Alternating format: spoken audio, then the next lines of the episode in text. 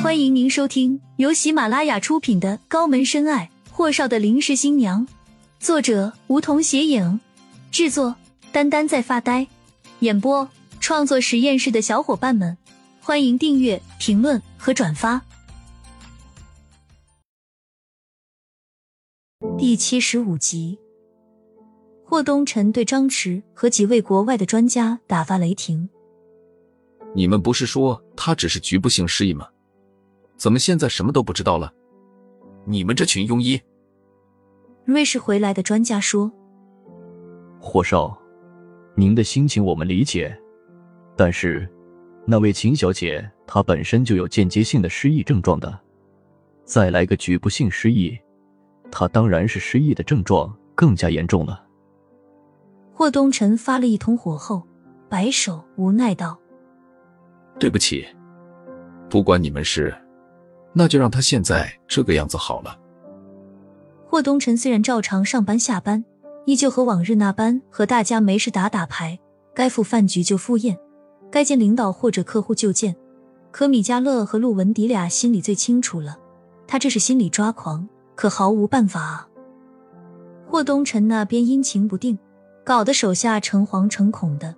可顾青青没事人啊，他照常上下班，和同事的关系也越来越好，业绩突出，所以他心情也是好的很。唯有回到那个小窝后，就莫名的低落和寂寥，总觉得他缺失了什么，可又不知道到底缺失了哪里。这天，顾青青下班回来。手里拎着些水果，刚一出电梯，就看见门口站着两个人。顾少河和金玲相互看了看，金玲笑着看向顾青青：“怎么下班这么晚？”他说话的时候一直盯着顾青青的表情和眼神在看。顾青青站在两人的一步开外，看着他们拧眉：“你们是？”精灵笑着渗道：“这孩子，我是妈妈呀。”妈妈，妈妈。顾青青狐疑的看着面前的两人，直到精灵朝他走近，伸手将他抱在怀里，紧紧咬着唇抽噎。顾青青傻愣愣的被金玲抱了会儿，才拧了下眉，将他推开，从头到脚打量金玲良久，缓缓摇头：“您认错人了吧？我妈不是这样子的，我怎么会不认识我妈呢？”雨落，她表情变得愤怒而警惕。速度掏出手机，我就知道你们是骗子，你们再不走，我就报警。这样的顾青青着实吓着了金玲和顾少河，两人相互看了看。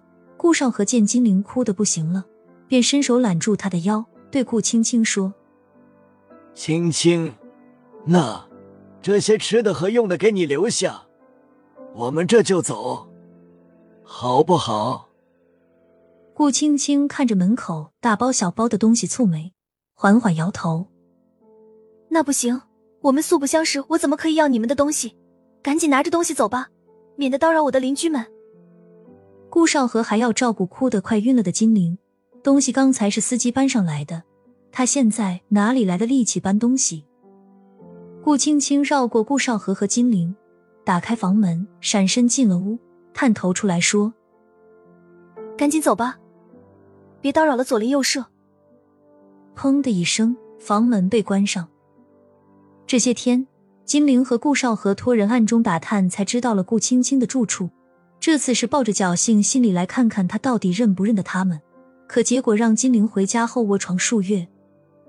艺术工坊的总部办公室里，厉谨言慵懒的的靠着旋转大班椅，面朝落地窗，俯瞰着整座安城的风景，不疾不徐道。记住你我的交易，你只要把它拿下，什么都好说。对方不知道说了什么，厉谨言吐着烟圈道：“你就那点出息吗？在霍东辰身边待了一年多了，竟然还是个普通的秘书，就这点能耐还想着上天呢？速度点，趁着叶欣桐最近不在，想尽一切办法顶替了叶欣桐的职位。”